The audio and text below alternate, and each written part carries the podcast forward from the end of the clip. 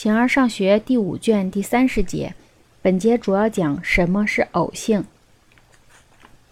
形而上学第五卷第三十节，偶性，一个东西被称为偶性，它依存于某物，并被真实的说明。不过，既非出于必然，也非经常发生。一个人掘园挖菜，却发现了宝藏。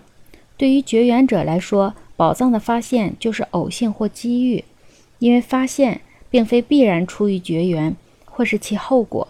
而种菜的人并不经常找到宝藏，文雅的人很可能是白净的。这事儿既非必然，也非经常发生，我们称之为偶性。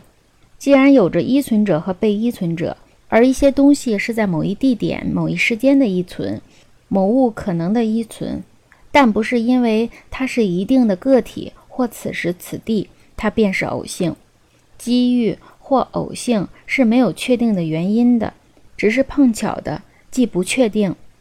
一个人碰巧到了埃及纳岛，假如不是由于想去那地方，而是因风暴迷途或被海盗俘获，偶性或机遇确乎发生着和存在着。